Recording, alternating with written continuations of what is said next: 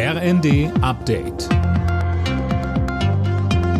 Stündlich neu. Auf den Punkt informiert. Ich bin Mia Hin. Guten Abend. Wegen eines Luftalarms hat Außenministerin Baerbock ihren Besuch im südukrainischen Mikolajew vorzeitig abgebrochen. Dort wurde eine russische Drohne gesichtet, die dem Konvoi rund um die Ministerin wohl auch zeitweise folgte. Das Auswärtige Amt hat aus Sorge vor einem Luftangriff entschieden, dass die Delegation sofort abreist. Zuvor hatte Baerbock der Ukraine versprochen, die humanitären Hilfen um weitere 100 Millionen Euro aufzustocken.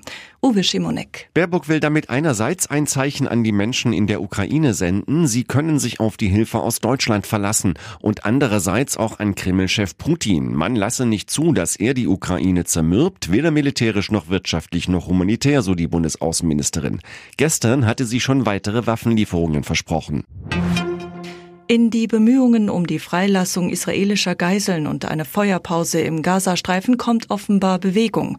Bei Verhandlungen zwischen Israel, den USA, Ägypten und Katar haben sich Vertreter auf Grundzüge für ein Abkommen geeinigt, berichtet CNN unter Berufung auf US-Sicherheitskreise. Details müssten demnach noch ausgearbeitet werden.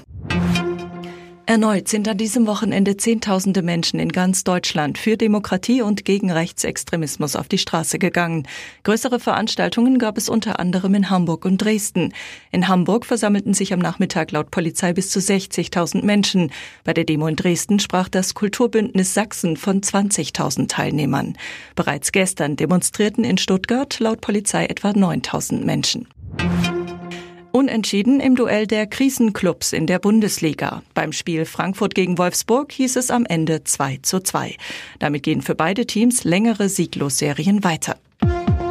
Alle Nachrichten auf rnd.de